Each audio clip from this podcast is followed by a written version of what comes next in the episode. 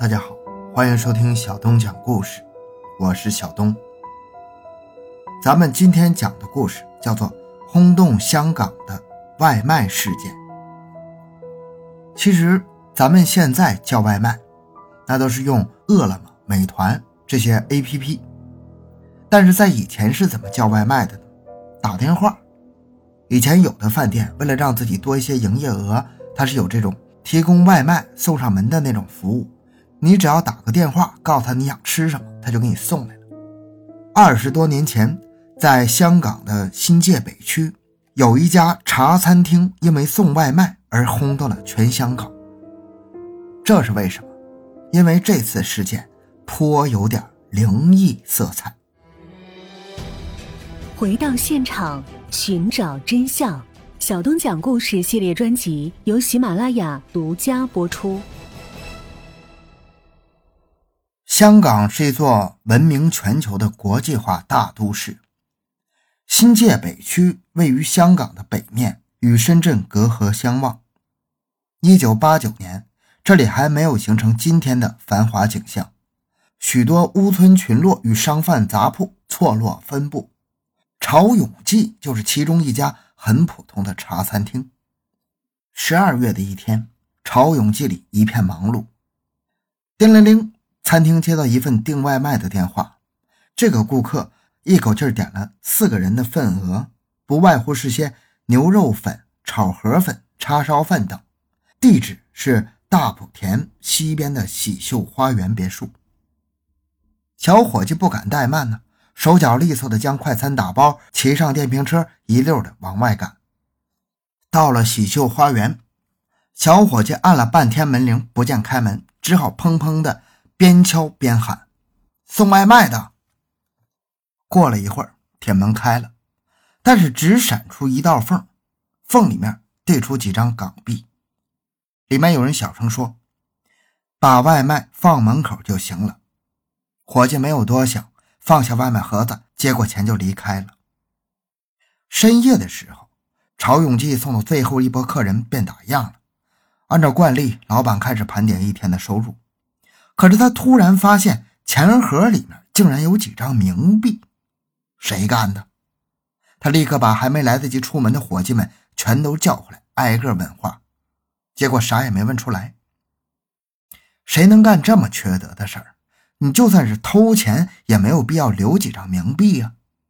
老板心里泛起嘀咕，没想到一波未平，一波又起。第二天盘点时，钱盒里。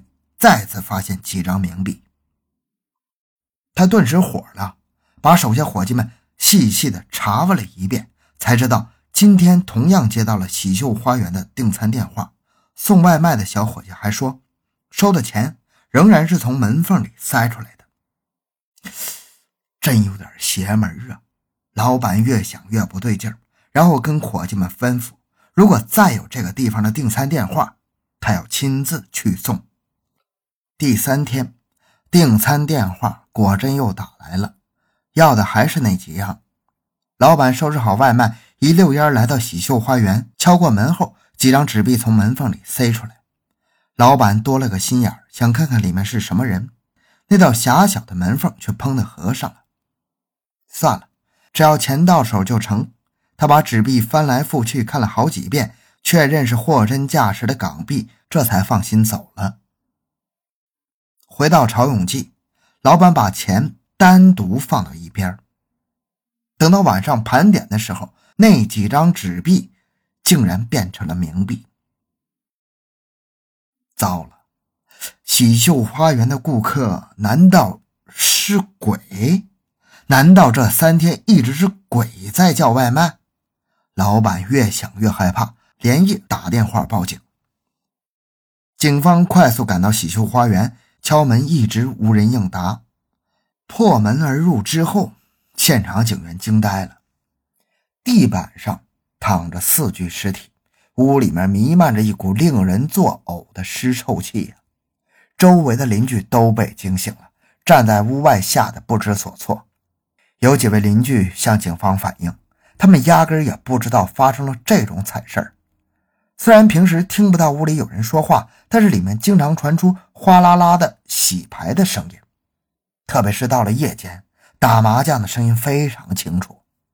经过尸体解剖、物证勘查等一系列的技术分析，警方有了奇怪的发现：四个人的死亡时间至少超过一周，但是每个人的胃里都留有消化不过一两天的食物残渣，包括牛肉、河粉、叉烧饭。这是怎么回事？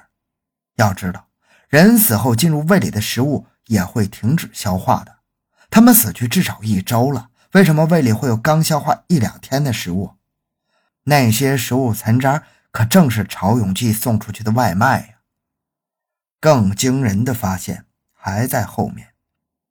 警方从曹永记带回来的冥币上，除了有老板和小伙计的指纹，竟然还有其中两具尸体留下的指纹。这又怎么解释？科学的分析结果与案件本身无法对应。案件陷入僵局，警方一时间无法定论但是香港的媒体不管这套，短短几天之内，全香港都知道这可怕的事件，各种推测层出不穷。有的说，这可能是曹永记老板与伙计共同策划的一次谋杀。这个说法说不过去。首先，谋杀动机何在？据警方调查，老板与顾客毫无瓜葛，素不相识。难道为了几份外卖钱不惜连杀四人吗？其次，死去一周的尸体又如何留下刚消化一两天的食物残渣呢？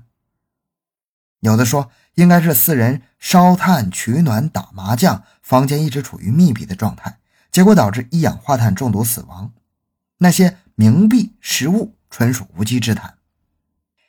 按理说，这个说法比较接近官方的说法，因为香港在那几年里。冬天的气温确实降到了零度左右，烧炭取暖是有可能的。但让人不解的是，案后官方说法一直不见公布。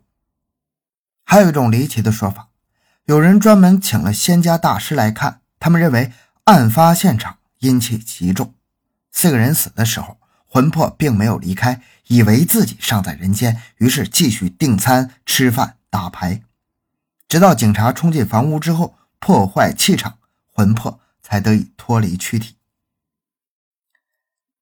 如果警方能够及时给出有力的说辞，以上说法也许不攻自破。可惜的是，香港市民并没有得到一个定性的结论。